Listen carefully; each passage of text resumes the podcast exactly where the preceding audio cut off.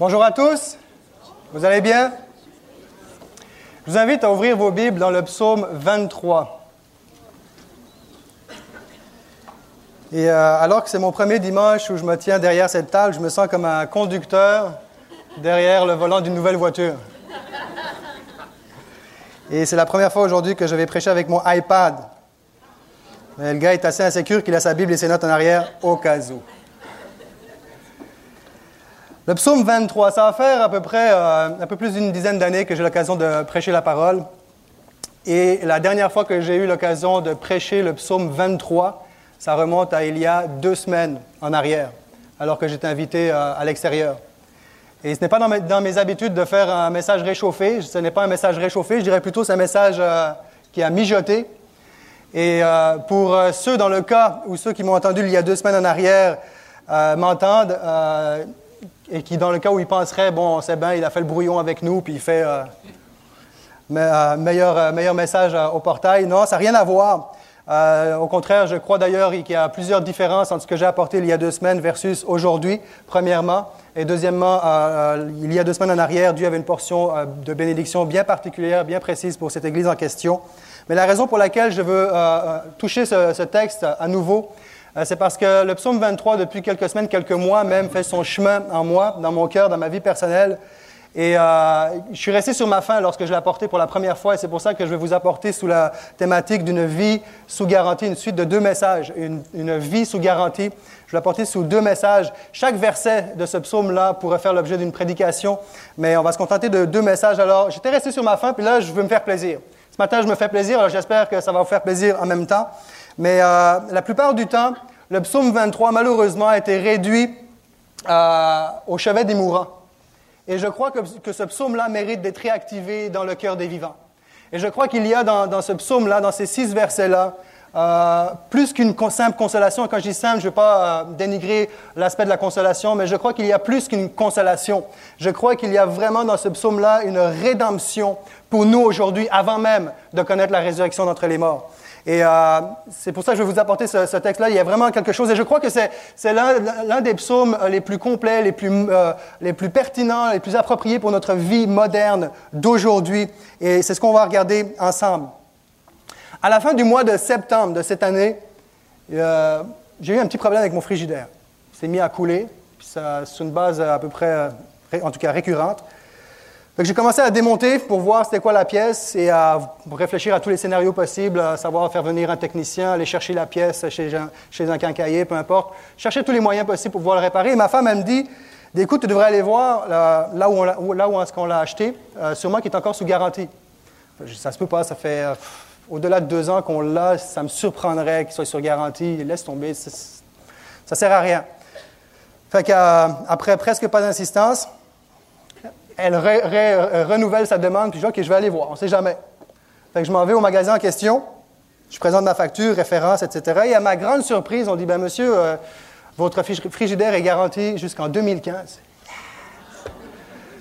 Et j'ai réalisé comment est-ce que dans des simples choses, détails de la vie, pour des simples objets matériels, comment est-ce que ça fait du bien d'avoir nos matériaux, nos objets sous garantie le relâchement qu'il y a, la paix, j'ai pas besoin de me casser la tête, j'ai même pas besoin de, me fatiguer à démonter, réparer moi-même. Tu juste à faire venir le technicien, c'est tout, tout compris. Et dans ce contexte-là, je réalise à quel point nous sommes privilégiés comme Église, comme chrétiens, de pouvoir dire que notre vie est aussi sous garantie. Notre vie est sous garantie. Et l'auteur du psaume 23, qui est David, bien sûr, va déclarer avec assurance que sa vie est sous garantie. Alors, je vous invite à lire euh, le psaume 23 avec moi qui va passer aux écrans.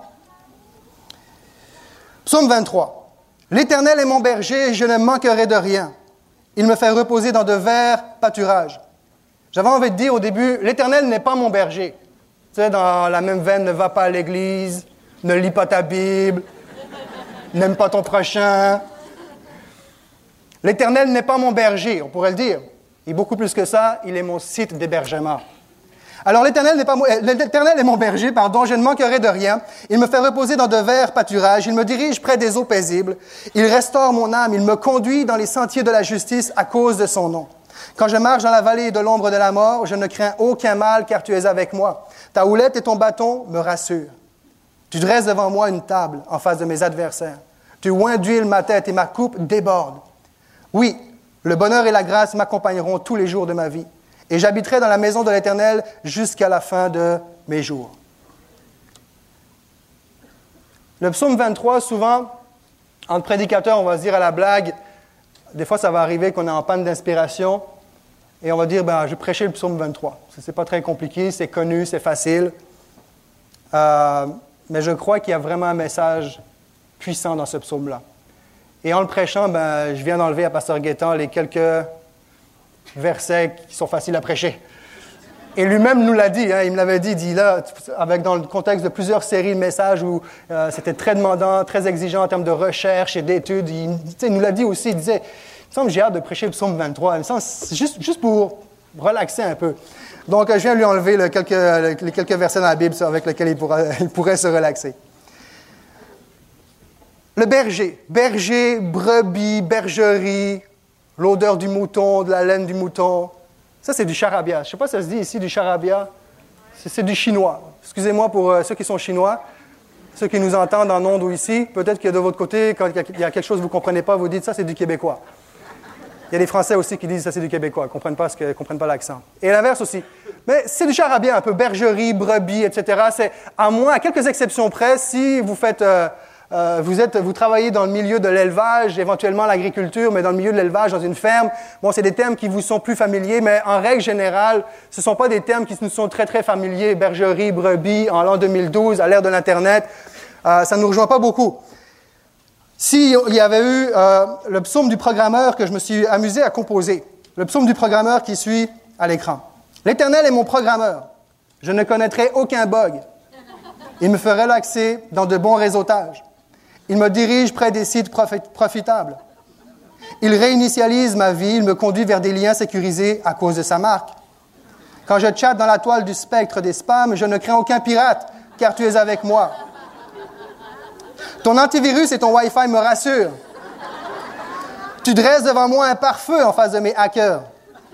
Tu me couvres d'un écran de protection et mon être performe. Oui, le bonheur et la grâce m'accompagneront tous les jours de ma vie et j'hébergerai sur le serveur de l'Éternel jusqu'à la fin de mon mandat.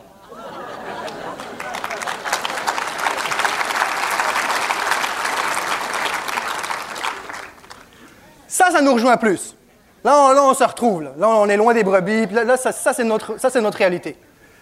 Ceci dit, je crois vraiment que le texte du psaume 23, tel qu'il est écrit dans la Bible, a vraiment un message à nous livrer. Pourquoi?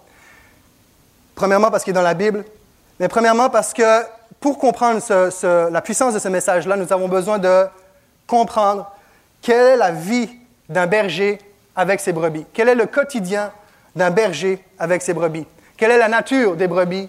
Et quels sont les défis auxquels font face le berger au quotidien? À cette époque-là et encore aujourd'hui, les bergers existent. Et c'est dans la mesure qu'on va comprendre le contexte du berger et de sa brebis dans la vie de tous les jours et réel de certains pays, de certains endroits, que nous allons vraiment pouvoir saisir pleinement ce que ce psaume-là a à nous dire aujourd'hui. C'est l'un des psaumes les plus connus, sinon le plus connu, mais c'est probablement aussi le, moins bien compris. Il est tellement connu que même des incroyants connaissent ce psaume-là. Certains vont même l'utiliser en chantant dans, certains de leurs chants. D'ailleurs, la preuve, en guise de présentation, euh, le psaume 23 a été servi pour, euh, en introduction d'un chant, donc chanté par un non-chrétien vidéo. L'Éternel est mon berger, je ne manquerai de rien. Il me fait reposer dans de verts pâturages. Il me dirige près des eaux paisibles. Il restaure mon âme. Il me conduit dans les sentiers de la justice à cause de son nom. À cause de son nom. Et quand je marche dans la vallée, dans l'ombre de la mort, je ne crains aucun mal, car tu es avec moi. Je ne crains aucun mal, car vous êtes avec moi.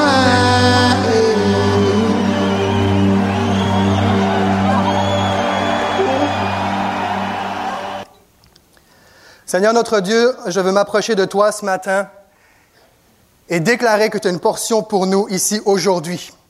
Seigneur, que ta parole, Seigneur, puisse être apportée, que ton message d'espoir puisse être apporté non en fonction de l'expérience, de la connaissance du vécu d'un homme, Seigneur Jésus, ou de la réalité de quiconque dans ce lieu. Et je sais, Seigneur, que ce psaume, certains passages peuvent venir déranger, voire confronter, voire être remis en question. Mais je prie, Seigneur, que ce ne soit pas le message apporté par euh, un, homme, Seigneur. Je prie, Seigneur, pour une portion céleste dans ce lieu, pour ta portion céleste, que ton règne vienne, que ton Saint-Esprit vienne dire à nos âmes, à nos cœurs, ce que tu veux nous dire aujourd'hui, ce que tu veux dire à ton Église aujourd'hui en 2012. Seigneur, je remets ma vie, je remets ma voix, je remets ce message à la grâce de ta présence, à la grâce de ton nom et que ton Saint-Esprit puisse accomplir ce que je ne peux pas accomplir. Que ton Saint-Esprit vienne éclairer les zones sombres. Que ton Saint-Esprit vienne relever et restaurer. Que ton Saint-Esprit vienne faire la différence au milieu de nous, Jésus-Christ. Et nous déclarons que tu es notre berger et que tu es avec nous tous les jours jusqu'à la fin du monde Sois loué et adoré. Amen.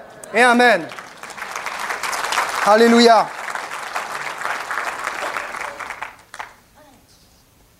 La force de ce psaume-là se dégage et dépend entièrement du berger. C'est logique. On appelle même ça le psaume du berger. Toute la force, l'impact, la puissance, la, la, réponse de ce psaume à nos vies quotidiennes dépend du berger. Tout dépend du berger.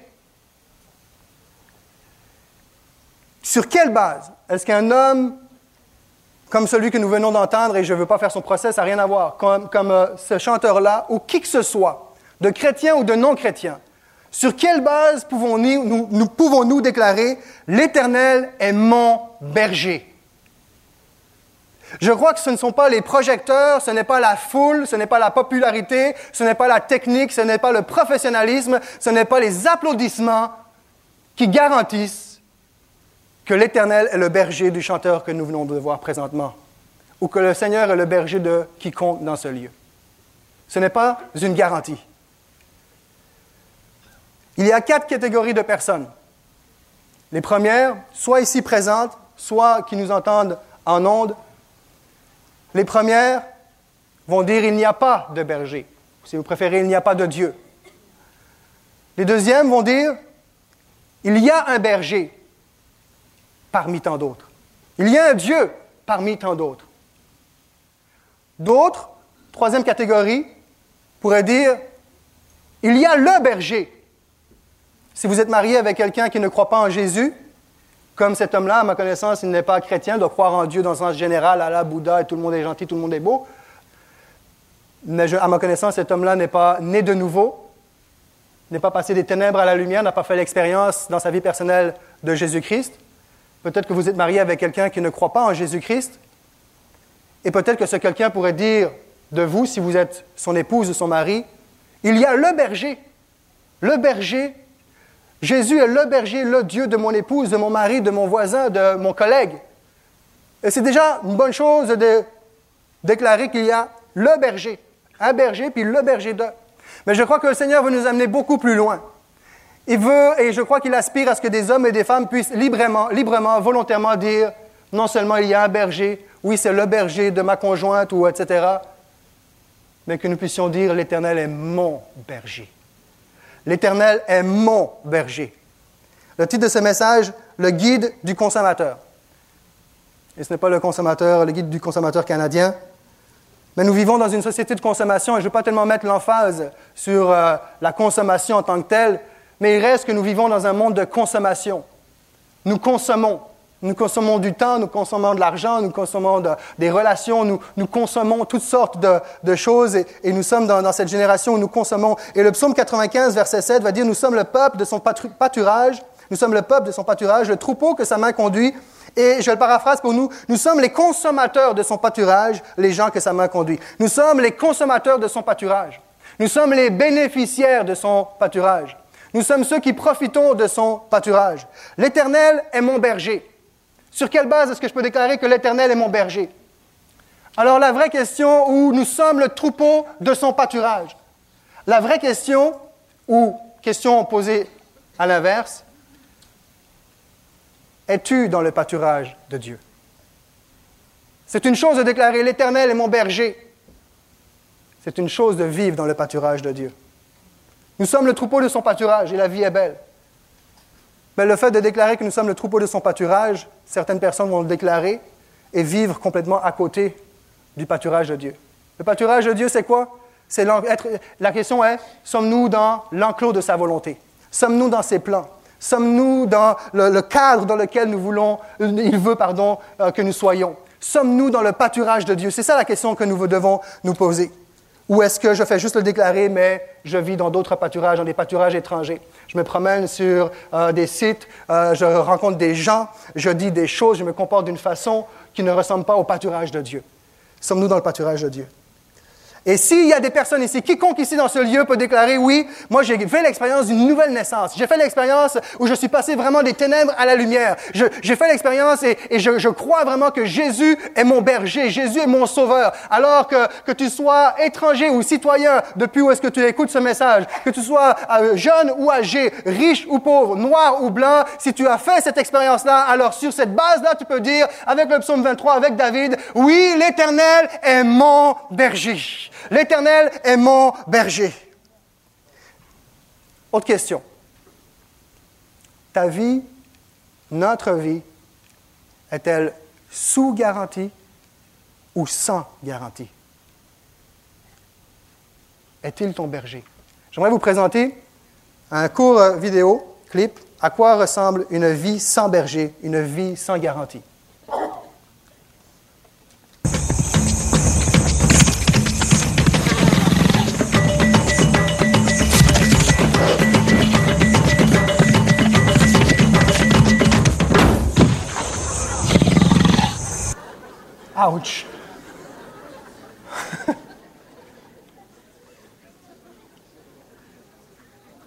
Une vie sans berger, une vie sans garantie ressemble à ça.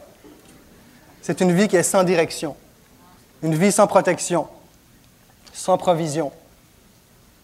Non seulement tu n'as pas la provision de Dieu, mais tu deviens la proie, la provision des prédateurs. Tu deviens une proie pour les prédateurs. Une vie sans berger, une vie qui est sans garantie, est une vie où il n'y a pas de protection, il n'y a pas de direction. Et ça ressemble à nos vies. On est un peu comme ces gazelles parfois. Aller chercher les enfants, rentrer à la maison, faire à manger, euh, s'impliquer dans le bénévolat à l'église, euh, repartir de l'autre côté, regarder ça dans son heure, paf! Puis là, on se, on se ramasse, burn-out. Je caricature. Mais c'est bon, ce serait bon parfois de temps en temps de juste s'arrêter dans notre course puis consulter le Seigneur pour voir, pour qu'il nous puisse dire, qu'il puisse nous dire, pardon, respire par le nez. Consultons-le, c'est notre berger, consultons-le. Quel genre de consommateurs est-ce que nous sommes? Sommes-nous des consommateurs rassasiés ou affamés? Sommes-nous des consommateurs reposés ou agités? Sommes-nous des consommateurs rassurés ou angoissé.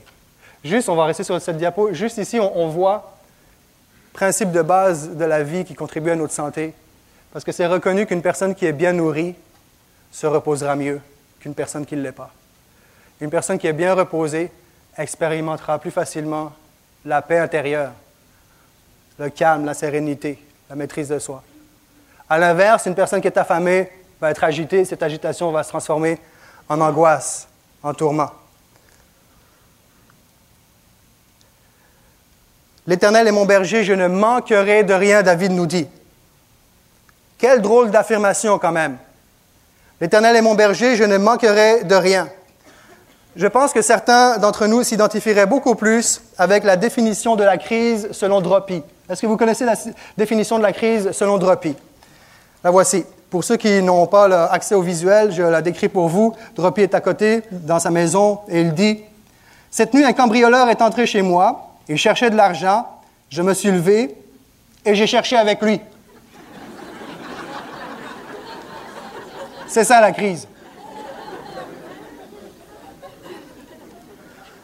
La plupart d'entre nous s'identifieraient beaucoup plus avec la définition de Dropi plutôt qu'avec la déclaration biblique, L'Éternel est mon berger, je ne manquerai de rien. Et c'est une affirmation qui est assez étrange parce que la Bible nous dresse un portrait de plusieurs individus qui ont dû faire face à la trahison, à la souffrance, à la maladie, à la pauvreté, à la disette, à toutes sortes de situations. La Bible nous parle de tribulation, de souffrance. Et on voit dans ce psaume-là que David dit, je ne manquerai de rien. Et malheureusement, euh, on a trop souvent interprété ce, texte-là, ce passage, ce, verset-là, sous un, aspect matériel. Je ne manquerai de rien. Et je crois que ça fait partie d'eux. Je crois qu'on pourrait tous témoigner ici comment est-ce que Dieu a pourvu à, nos besoins matériels, physiques. Mais je crois que c'est beaucoup plus que ça. Et je le rappelle pour ceux et celles qui, croient à, cette euh, façon de penser, si c'est votre cas et que vous désirez continuer à croire, libre à vous. Mais j'aimerais déclarer ici que la prospérité matérielle est rappelée que la prospérité matérielle n'est pas un critère de bénédiction spirituelle. Et l'inverse aussi. La pauvreté n'est pas un critère de malédiction spirituelle. Sinon, qu'est-ce qu'on pourrait dire de nos frères et sœurs qui sont persécutés dans des pays qui mangent quasiment rien? Est-ce que Dieu les a pas bénis? Donc, le principe, il est là.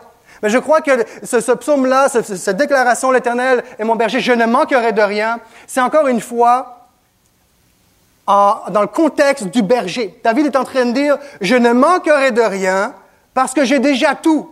J'ai l'essentiel, j'ai le berger, j'ai celui qui va pourvoir, j'ai celui qui va être avec moi. Je ne manquerai de rien parce que je, suis avec celui qui n'a jamais fait défaut. Je ne manquerai de rien. Et plusieurs ici pourraient m'interrompre et dire, et prendre le micro et donner des témoignages sur des épisodes dans votre vie ou peut-être présentement où vous connaissez des moments difficiles, la souffrance, la maladie, la disette, la pauvreté. Et, mais ces mêmes personnes-là pourraient prendre le même micro et dire, oui, c'est vrai, j'ai connu des moments comme ça, des moments où je connais des, des, temps euh, matériels, physiques, réels, concrets, où je manque de beaucoup de choses, mais je peux dire que l'Éternel est avec moi et à cause de ça, je ne manque, je ne manque de rien. Il, il, prend soin de moi, il fait attention à moi, il, il, j'ai toute son attention. Et il, a il a mis des personnes autour de moi pour m'aider de, de telle, telle façon, des exemples bien, bien concrets où vous pourriez dire, j'ai manqué de quelque chose, mais Dieu avait pourvu alors que j'étais dans le manque. Nous pourrions tous témoigner de cette, de cette réalité-là. En fait, toute, toute la pensée ici, c'est tout est centré sur le berger. C'est le berger qui fait la différence. C'est le leader qui fait la différence. C'est le chef d'entreprise qui fait la différence. C'est le pasteur principal qui fait la différence. C'est toute personne qui occupe une fonction d'influence principale dans un endroit qui fait la différence. J'étais à l'armée.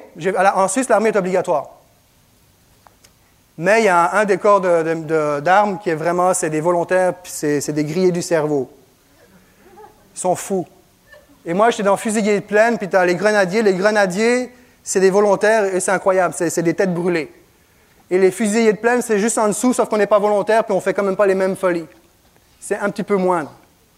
Mais dans, dans mon cas, celui qui dirigeait les fusiliers, ma compagnie, le lieutenant, lui avait fait son école avec les grenadiers.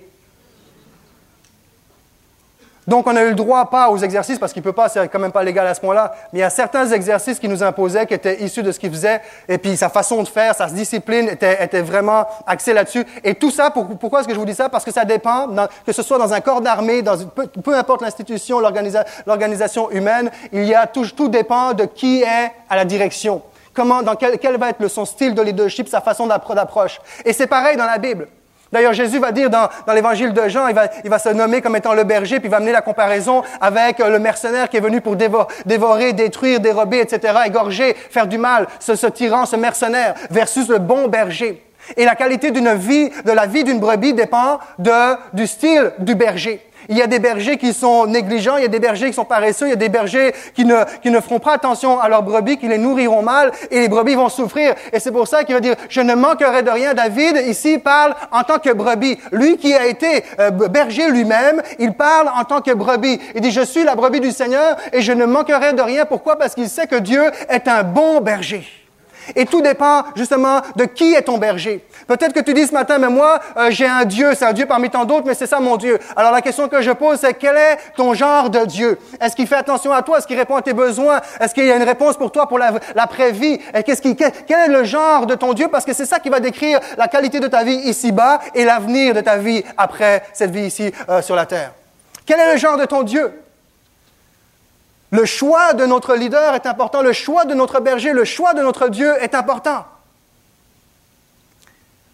Vous savez comme moi que si vous êtes, euh, un, employeur ou un chef d'entreprise, vous savez à quel point c'est important de bien choisir votre équipe parce que cette équipe peut soit faire couler ton entreprise ou vous relâcher dans, des tâches plus spécifiques qui vous concernent. Et c'est important de faire le choix de avec qui tu travailles prendre le temps à réfléchir. Jésus lui-même a, prié. C'est important avec qui est-ce que tu... Bon. Mais l'inverse est vrai aussi. L'inverse est vrai. Si comme employeur, c'est important de savoir avec qui tu veux travailler, t'associer, comme employé, c'est important aussi de savoir avec qui tu travailles, avec qui tu t'engages. Et quand c'est possible, peut-être qu'on n'a pas toujours le choix, mais ça peut être bon de mettre dans la balance de nos choix de travail quand c'est possible. Qu'au-delà du salaire, au-delà de la position, au-delà des avantages sociaux, au-delà de tout ce que cela peut offrir, quel est le genre de patron ou de patronne sous lequel tu vas travailler? Moi, avant de venir ici, et c'est, le principe est valable dans, chaque aspect. Avant de venir ici, lorsque Pasteur Gaëtan m'avait approché pour euh, travailler avec, j'ai jamais écouté autant de messages dans un temps record. Je le connaissais un petit peu. On se fuyait dans certains endroits. On se croisait plutôt dans certains endroits. Pour ceux qui se demandent de quoi je parle, écoutez les, séries euh, il y a quelques années en arrière. Mais j'ai écouté tous les messages, je voulais savoir à qui j'avais affaire, quel était le genre de leader, parce que oui, c'est important pour lui de savoir avec qui est-ce qui s'entoure, mais j'ai besoin de savoir sous qui je vais travailler, sous quel genre de leader je vais travailler, sous quelle philosophie je vais œuvrer, sous quel, à qui, c'est pareil dans le domaine spirituel, tu as besoin, tu peux pas juste continuer ta vie et dire, ben moi j'ai un Dieu parmi tant d'autres. Non, pose-toi la question, quel est ton Dieu? Et si c'est une question professionnelle, si tu as le choix, alors choisis aussi ton patron avec qui tu vas travailler. Le leadership est important et dans ce psaume-là, David va dire, l'éternel est mon berger, je ne manquerai de rien parce qu'il savait en qui il croyait. Il connaissait son Dieu. Il savait qu'il ne lui ferait jamais défaut. Quel genre de consommateurs sommes-nous? Reposés ou agités? Il me fait reposer dans de verts pâturages. Il me dirige près des eaux paisibles. Il restaure mon âme. Il me conduit dans les sentiers de la justice à cause de son nom. Il me fait reposer dans de verts pâturages. On nous dit que les troubles anxieux affectent 12% des Canadiens et Canadiennes. Environ 9, à l'intérieur d'une année, c'est environ 9 des hommes qui sont affectés par des troubles anxieux et 16% des femmes à l'intérieur d'une année. Ensemble, tous les troubles anxieux sont les plus courants de tous les troubles mentaux. Je ne sais pas, je n'ai pas fait la, recherche à savoir si on est en augmentation euh, d'anxiété et de troubles mentaux, mais une chose qui est claire et nette, c'est que ça fait seulement quelques années qu'on parle autant et si librement des troubles mentaux tels que l'anxiété, la dépression, le burn-out et compagnie. il y a un psychologue clinicien spécialisé en addictologie qui écrit un article qui date de juillet 2012. Il nous dit une crise économique augmente la fréquence des troubles mentaux. La crise, il parle de la crise en disant les études démontrent un impact significatif de toute crise économique sur le psychisme. Effectivement, les experts constatent un effet dramatique de l'instabilité économique sur l'équilibre psychologique des personnes avec l'exacerbation et la fréquence des troubles mentaux, l'augmentation du nombre de suicides, la hausse de la consommation d'antidépresseurs, l'explosion des affections psychosomatiques, etc. C'est pour ça que je crois qu'un psaume comme celui-ci est très approprié pour notre génération où on n'arrête pas de courir, courir, courir. Une génération où nous avons besoin d'apprendre à nous reposer aussi. Alors qu'on est habitué à performer, à travailler, à, foncer, à, etc., eh bien, nous avons besoin de retourner à ce passage-là. L'éternel est bon berger. Il me fait reposer dans de verts pâturages. Il me conduit dans le sentier de la justice. Et lorsqu'on parle du sentier de la justice, juste une petite, euh, euh, une petite note à ce niveau-là, à ce sujet-là, eh bien, c'est que dans les périodes de chaleur, dans, dans les périodes, pardon, pas de chaleur, mais dans, les périodes où les bergers apportaient leurs leur euh, troupeaux dans d'autres pâturages, c'était des périodes de chaleur, des périodes de canicule, et c'est pas rare qu'ils profitaient de la fraîcheur de la nuit pour conduire leurs troupeaux d'un pâturage à l'autre. Et le berger avait déjà fait le chemin avant, et dans ces chemins, dans ces chemins-là, il y avait toutes sortes de sentiers, toutes sortes de chemins. Il y en avait qui menaient carrément à nulle part, d'autres qui amenaient vers des précipices, d'autres des marécages, d'autres qui étaient escarpés, qui pouvaient s'écrouler d'un moment à l'autre. Donc, le berger avait déjà fait le trajet, et là, il le conduisait, quand il dit, il me conduit sur le sentier de la justice, c'est que le berger conduisait son troupeau à travers la nuit, dans les sentiers qui étaient justes, dans les sentiers qui étaient droits, entre guillemets, des sentiers sécuritaires, des sentiers, des sentiers sécurisés, et c'est dans ce contexte-là qu'il dit, il me conduit dans le sentier de la justice. Il me fait reposer dans de verts pâturages. Et là, on a besoin de comprendre encore une fois aussi quatre éléments vitaux qui empêchent une brebis de pouvoir se reposer et qui vont s'afficher à l'écran. Il n'y a pas de repos possible pour une brebis dont ces quatre éléments ne sont pas réunis. La première chose, c'est qu'elle a besoin d'être libérée de toute crainte. Les brebis sont réputées pour être euh, timides, peureuses. La seule arme qu'une brebis a, c'est la fuite. La seule défense qu'elle a, c'est la fuite. Une brebis qui n'a pas de berger est une brebis perdue. Et je parle au sens littéral du terme. Je ne parle pas de la perdition éternelle, je parle d'être perdue. Elle meurt. Elle a besoin de son berger. Elle est peureuse et faible. Un simple lièvre peut faire euh, fuir une douzaine de brebis. Et un berger même euh, témoignait qu'un jour qu'il était en train de, travailler, et il y a quelqu'un qui arrive avec euh, son caniche, descend, commence à aboyer, puis c'est 200 brebis qui sont partis en, peur. Ça, c'est le cœur de la brebis, c'est la nature de la brebis. Elle est peureuse. Donc, tant et aussi longtemps que la brebis va sentir la menace d'un lion, d'un coyote, d'un chien, d'un ours, un ours, Tant qu'elle sentira la menace d'un prédateur, elle ne pourra pas se reposer. Elle va rester sur ses quatre pattes bien debout, agitée. Elle ne peut pas se reposer. Il est possible ce matin que tu es venu dans ce lieu et tu sens la menace de prédateur. Ou tu sens une menace sur ta vie, des dangers potentiels et tu n'arrives pas à te reposer. J'aimerais te dire que l'Éternel, ton berger, est avec toi. Il veut te faire reposer dans des verts pâturages. Il est avec toi. Il veut te sécuriser. Et la seule chose qui pouvait sécuriser la brebis face à une menace potentielle, c'est quand elle voyait le, le berger. Là, elle se calmait puis elle pouvait se reposer. La deuxième chose qui empêche une brebis de pouvoir se reposer, c'est le fait d'avoir des conflits avec ses congénères. Même dans le monde animal, ça arrive. Rivalité, jalousie, une brebis qui cherche à être plus dominante que l'autre. Et tant que la brebis, victime de cette tentative de prise de domination sur elle, sera en présence de cette menace-là, elle ne pourra pas se reposer. Et parfois, nous, pouvons être parfois comme ça dans, dans nos vies de tous les jours que ce soit au bureau, au travail, à l'église, ça existe aussi. Partout là où il y a des êtres humains, où il y a une institution, on cherche à être la, brebis meneuse, la brebis qui, euh, qui, cherche à dominer sur l'autre, qui cherche à, prendre sa place, puis à forcer, puis à faire des coudes. Et ça crée une atmosphère négative, ça crée du stress. Et ceux qui sont victimes de cela ne peuvent pas se reposer. Et ces brebis-là ne pouvaient pas se reposer tant aussi longtemps qu'il y avait de la rivalité, de la jalousie, de la compétition. Et c'est le genre de choses qui ne devrait pas y avoir dans le cœur d'un croyant. J'ai qui ne devrait pas y avoir. Parce que dans la vraie vie, ce n'est pas toujours évident. Mais ce que nous devrions faire, c'est Seigneur, apaise mon âme. Et encore une fois, c'est le berger qui va apaiser la brebis par sa présence, parce qu'il va s'interposer entre la brebis, celle qui cherche à dominer, et l'autre. Ici, ce que ça nous dit, c'est que le contentement et la satisfaction nous conduisent au repos. Philippiens va nous dire, l'apôtre Paul va le dire lui-même, dit, j'ai appris à me contenter dans la disette comme dans l'abondance. Il dira pas parce que l'Éternel est mon berger, mais parce qu'il connaît son Dieu. J'ai appris à me contenter dans toute situation. Tandis qu'à l'inverse, la rivalité et l'envie provoquent du stress, de l'anxiété, de la fatigue, de l'épuisement. Je ne vais pas insister sur ce troisième point parce que je vais y revenir dans, dans deux semaines. Mais tant qu'une brebis sent la menace d'insectes, de moucherons, de moustiques, de parasites, elle n'arrive pas à se reposer. Elle secoue la tête, puis il y en a partout, puis je m'arrête le même ici, mais elle n'est pas capable de se reposer. Et, certains d'entre vous, ce n'est pas la menace d'un sujet très important que vous ressentez, mais c'est l'agacement d'une irritation de, quelques insectes parasites qui tournent autour de, votre vie. Encore une fois, le Seigneur est ton berger et il veut te faire reposer. Il veut, s'organiser pour que tu puisses avoir euh, du repos. Une chose est certaine, c'est que le berger va tout faire pour que tu puisses être dans la paix. On va le voir dans deux semaines, cet aspect-là.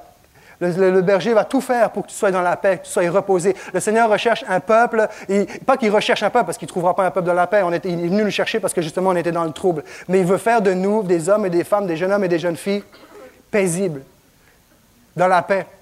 Et je crois que dans un contexte économique où, il y a une crise économique à certains endroits, pour certaines personnes, sur certaines entreprises, où il y a le haut taux de chômage, des taux de chômage qui, qui grimpent, je crois que c'est l'une des façons où les chrétiens pourraient se peuvent se démarquer, c'est par leur paix malgré les réalités économiques, par leur sérénité, par leur assurance, par leur confiance dans ce, que, dans ce Dieu qui va euh, répondre à leurs besoins, qui vont prendre soin euh, d'eux. Le pâturage, la quatrième raison pour laquelle une brebis ne peut pas se reposer, j'ai mentionné au début, c'est qu'elle est mal nourrie. Une brebis mal nourrie ne peut pas se reposer et c'est valable euh, pour, nous comme êtres humains aussi. Une brebis qui est mal nourrie euh, ne peut pas se reposer. Il me conduit dans de verts pâturages. Pendant des années, lorsque j'ai vu ce passage-là, je dis, ben oui, c'est comme logique, c'est poétique, c'est des verts pâturages, c'est beau, c'est normal. Tu ne veux pas faire amener tes brebis dans le désert.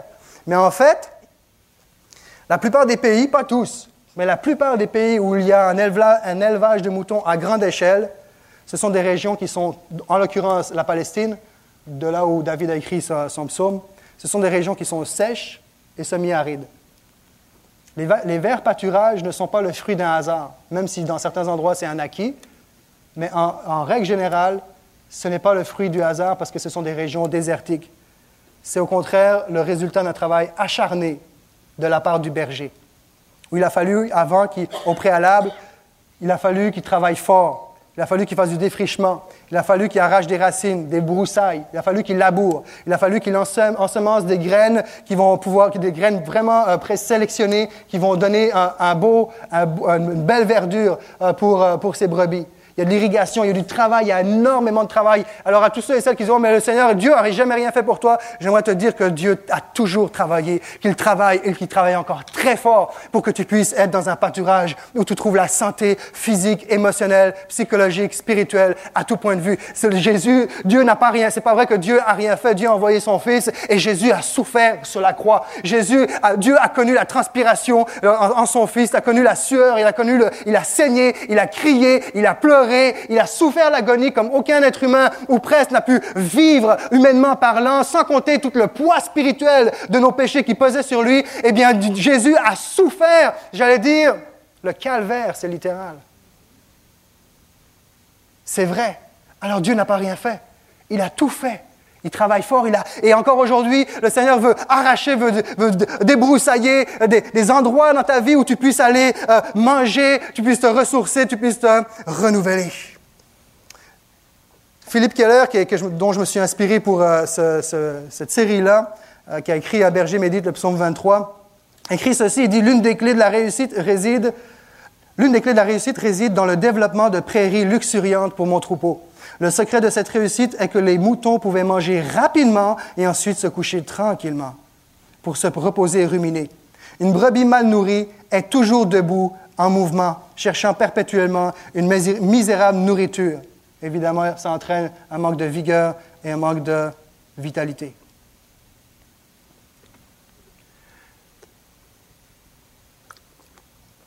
Il restaure mon âme. Il est mon berger, je ne manquerai de rien. Je crois que pendant... Il restaure mon âme. Je, vais revenir ici. Il continue son psaume en disant, Il restaure mon âme. On pourrait dire, David, tu viens de dire, l'Éternel est mon berger, je ne manquerai de rien, il restaure mon âme. Comment, David? Comment est-ce que tu peux dire, il restaure mon âme, alors que tu viens de nous dire, je ne manquerai de rien? Quel contraste! Tu manques de rien ou tu as besoin d'être restauré? Ça, c'est la vraie vie. Moi, j'aime David parce que quand je le vois, ce qu'il vit, je me sens plus coupable de, de mon humanité.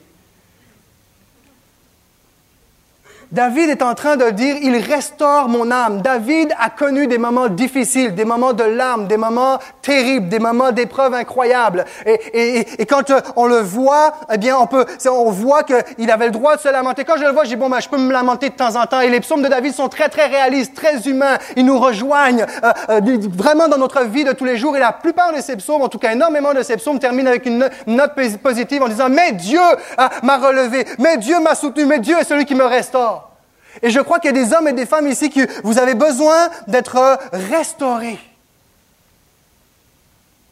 Et malheureusement, je crois que pendant euh, trop d'années, peut-être encore aujourd'hui, ça se fait, comme prédicateur, on, a mal apporté la restauration de la présence de Dieu dans la vie des gens.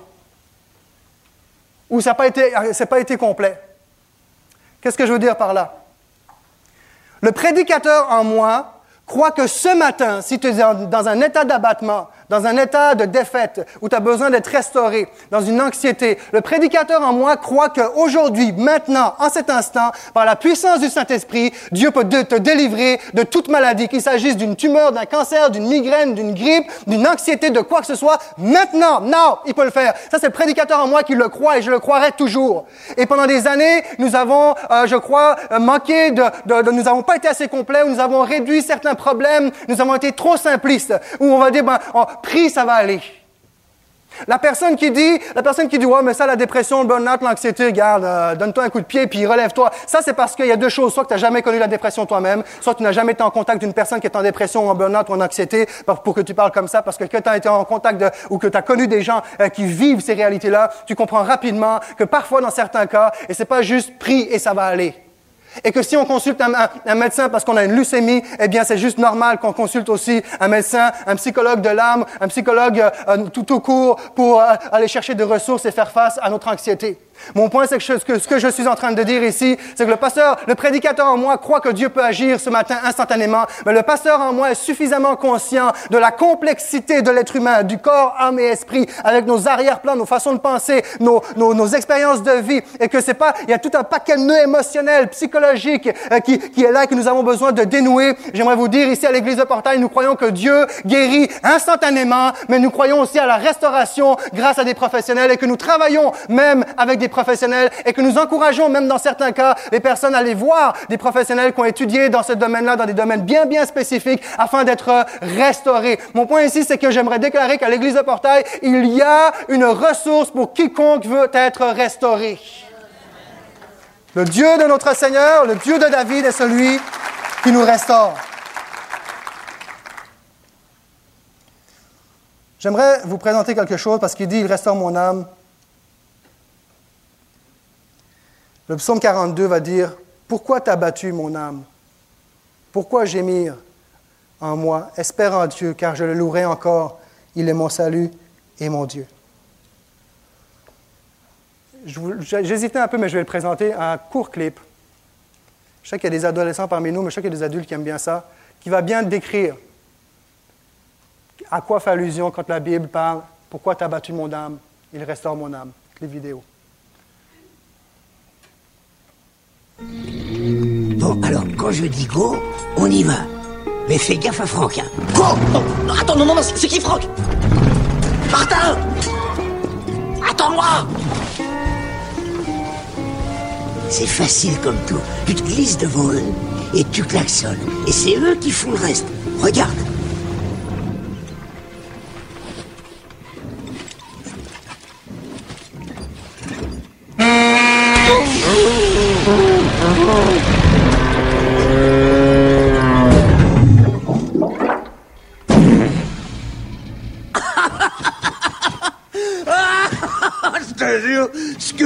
Que c'est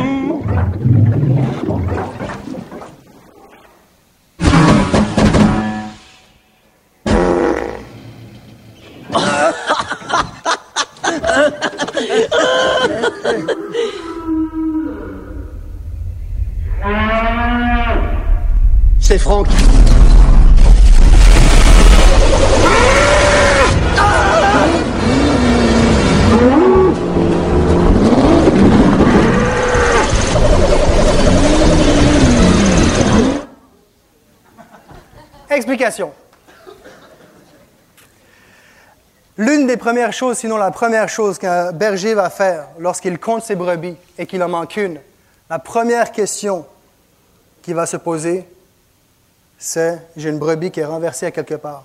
Une brebis abattue, une brebis renversée, C'est une brebis qui, parce qu'elle est trop grasse ou trop de, la, sa laine est trop épaisse, va essayer de, se, de, de s'accoter, de se coucher, et à cause de son poids, va culbuter et va se retrouver les quatre fers en l'air.